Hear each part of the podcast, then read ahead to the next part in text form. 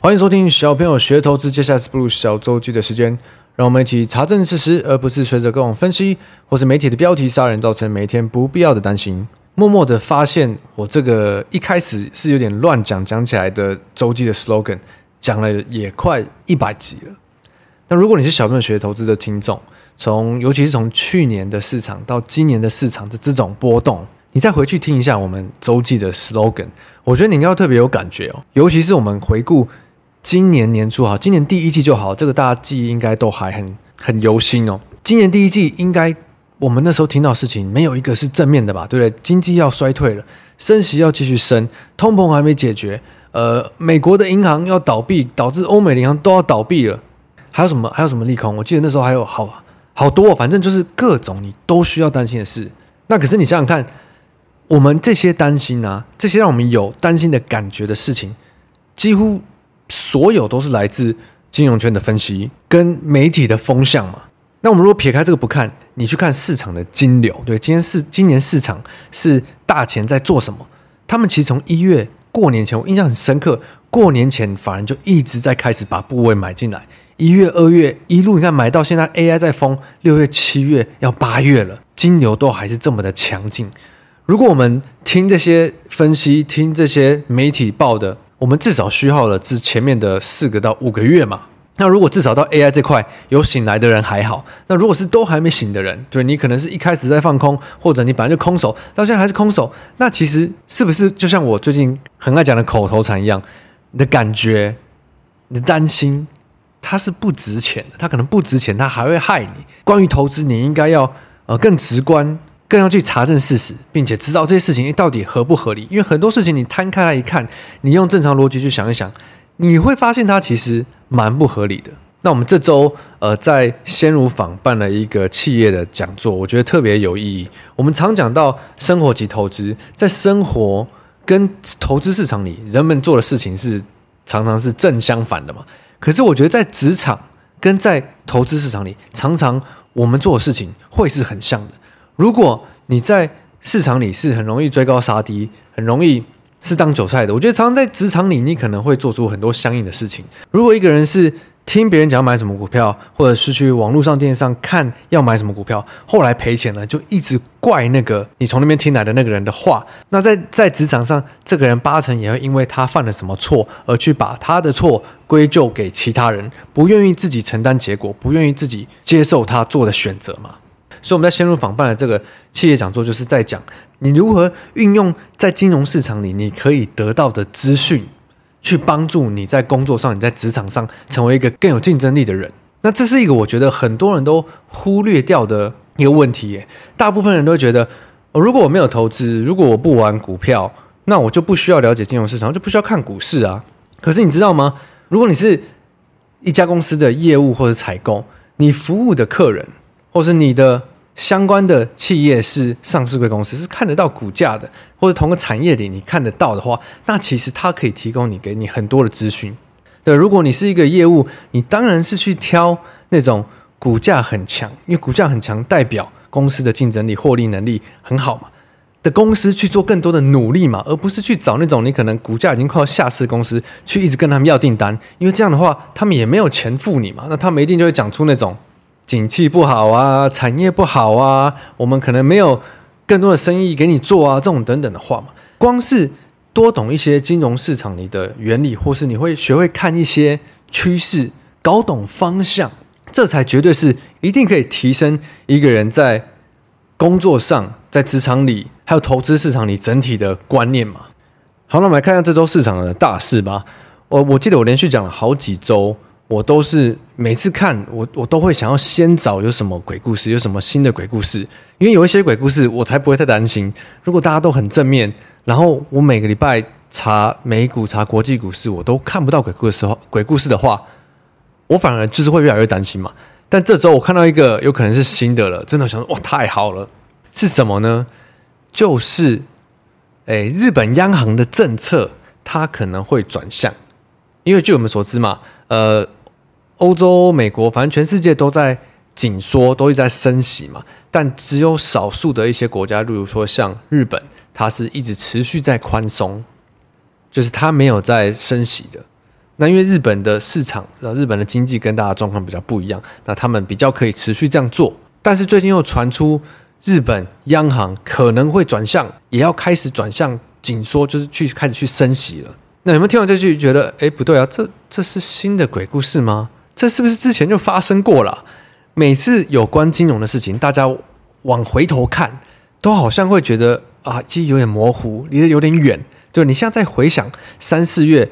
美国的银行说要倒了，要导致美国大银行要倒了，导致欧洲的什么 Credit Suisse、Deutsche Bank 都要倒，有没有觉得这记忆都已经有点开始模糊了？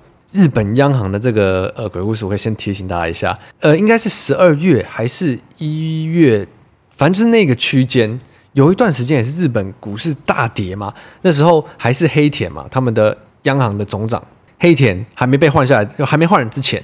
也是曾经一度，因为他们调了一个利率，就在这边猜说，哇，日本是不是要转向了？然后日本就崩到炸裂嘛。那我回过头再回来看，那就是半年前的最低最低点吧。那其实这次也是几乎完全同个剧本。那这周是超级央行周嘛，不止日本啊，美国、欧洲都有宣布他们的利率决策的会议嘛。但日本也是调了一个利率，然后让大家以为就是金融圈啊，各种分析师就开始猜说日本会不会要转向了。所以今天盘中我们看到日本的波动有点大，而且很多人特别在关注日股。如果你看国际股市，这周也会讲到比较多日股。可是目前看起来还还没有这一回事嘛，就是啊，又是一个猜测，大家猜日本接下来有可能会转为开始升息。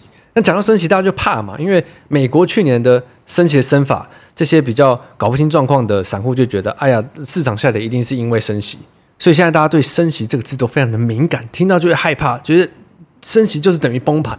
但其实不尽然嘛。我觉得我们可以先关于日本的央行的策略这件事情，我们可以先拉远一点看，就是我们现在知道欧洲跟美国升息这件事情都到尾声了嘛？对，已经我看我们一月就讲这件事情，可是现在是连媒体都在讲这件事情，大家都在说。啊，不管你再升一码，再升两码，就是尾声了。那这周，呃，鲍威尔跟欧洲的央行都是公布升一码，那之后都要看经济状况而定，再决定要不要继续升息。但是也有说，他们持续的反复说今年不会降息嘛。所以大家对升息这件事情，哎，真的开始不怕了。开始怕反而是原本一直在宽松的地方要开始升息。如果这件事发生的话，资金对聪明的钱就会开始移动了嘛，开始移动就有可能会造成某些地方下跌，对很多的呃有可能的这种用法。可是我的话，我会这样看哦，就像是我们去年底年初会觉得啊，反正这个升息它迟早要升完，迟早会升到尾声嘛，因为政策景气的循环就是这样子的。那日本也一样啊。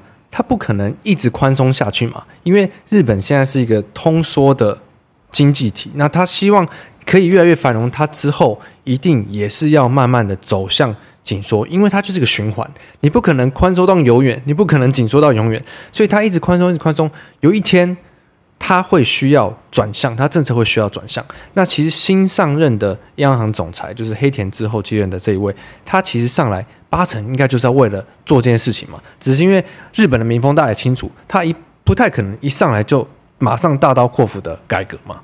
那既然欧美他们的升息已经是尾声了，那日本目前也有也有机会，它的这个宽松政策也是走向尾声的，它可能年底不知道，或者是明年之后会开始升息。那可能不像很多人会觉得，哇，升息那就是崩盘。那升息它不一定会崩盘，只是因为去年的特殊状况，美国这样做导致大家有这个印象。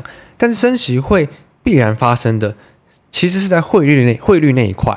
如果日本的政策要开始转向了，那日币它之后会往上涨的几率就很大。就像是你看，我们去看美国刚开始升息那段时间，美金是怎么样走的？对，那偏偏。一般人常常都是在美金到高点才要开始做美金定存嘛。那如果我们再把这个一再重演的在金融上一再重演的事情来看，如果日本要开始转向升息的话，我们应该要注意的是日币会不会复制美金那一趟的走势吧，而不是去觉得说市场它一定会崩盘。因为我觉得就是这种很多很莫名的以偏概全的观念，才会让市场里这么多。这么多割不完的的的的的的生菜嘛，就跟一开始讲的一样啊，你会这么觉得？你会觉得升息等于崩盘，不就是被媒体洗脑的而已吗？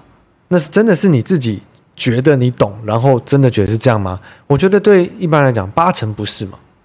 好，在这些东西就是我今天为什么看到这些，我会去讲前面那一段跟周记的 slogan，因为我今天看了一圈的东西，都是各种分析师或是各种认错行情呢。每次市场涨到创新高以后，大家就开始认错了。那到底是如果听了这些人的意义的话，你要埋怨他们有用吗？那偏偏。这些人听了埋怨之后，下一次还是会再听，然后就是一直重复在这个错误的循环里，真的很可怕。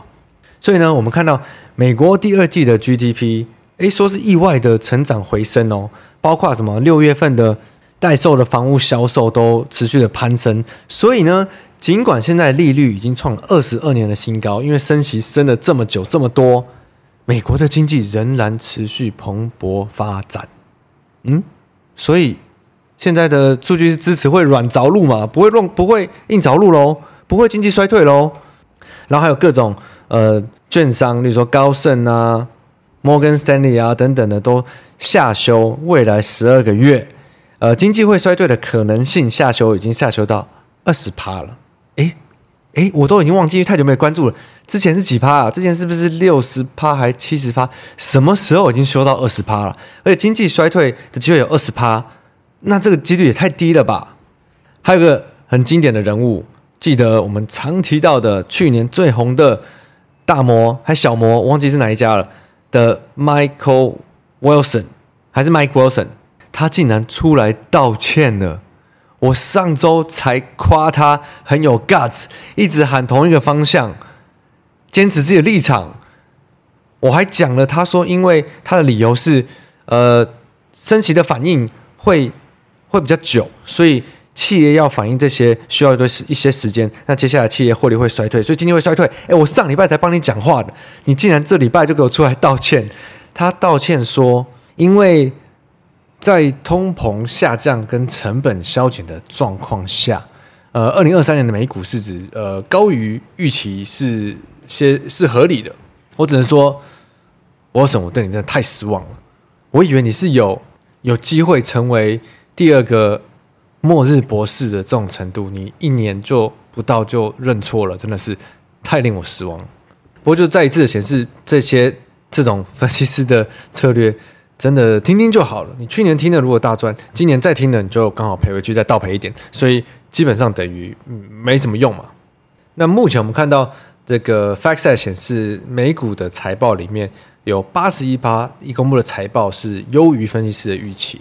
那也有很多分析师觉得啊，现在的美股的的接未接不需要太多利空就可以引发就是呃抛售或下跌。那这个我觉得我是同意的，因为我觉得我们现在从六月开始，大家开始封 AI，封到七月，现在要八月了。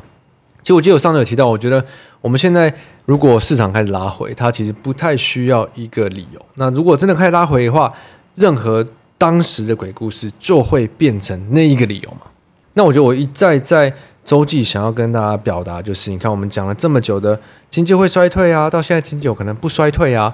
啊，实际上我们是看得到的话，如果你是在产业的人，如果你是在做生意的人，你一定有感觉到，其实经济是有在衰退的，就是你的生意啊，尤其是这种景气循环的嘛。你看，像台积电法说讲的啊，呃，大立光的法说讲的啊，手机市场的状况，呃，零售业的状况，纺织业的状况。这些其实他们都是正在衰退的，可是问题是，接下来会变好吗？还是会持续衰退？如果你不是在做生意的，你不是在产业的，其实对你来讲不是一个很大的问题，或者不是一个你需要很需要去担心的点。如果对你来说，经济衰不衰退只是跟你的投资股票操作有关系的话，那你的感觉，对，记得你的感觉是不值钱的。你要做的就只是知道你买进卖出的策略，并且去执行它，因为。感觉我也是六月开始大家疯 AI，七月我就感觉很害怕，好像是不是随时要下车了？结果它又涨了一一个月，我也感觉这个礼拜好像是不是陆续的有很多卖压，呃，很多金流是不是有可能有可能要要要出走了？AI 可能要拉回了。结果诶，看到礼拜五也还是没有嘛，所以一再的证明，每天都可以给你证明，你的感觉、你的担心，其实根本不值得你花精力去做。那唯一能克服这件事情，就是你遵照你的策略，你该出场你就出场，没有碰到你出场，你就不要理他，你也不要因为美股大跌，你今天晚上去担心，担心到明天早上，担心到开盘之前，那开盘之后，诶，没事，那到底是在担心好玩的哦？对？你又有可能有些人还会睡不着，那真的完全没有必要嘛。所以周记我一直想强调的是，我们知道大方向就好了。你查证事实，你不要把事情看太短。你知道大方向，我们知道景气循环相关的产业，呃，现在还没有开始好转，但是我们知道 AI 这块很夯，它很好，大家的期望很高。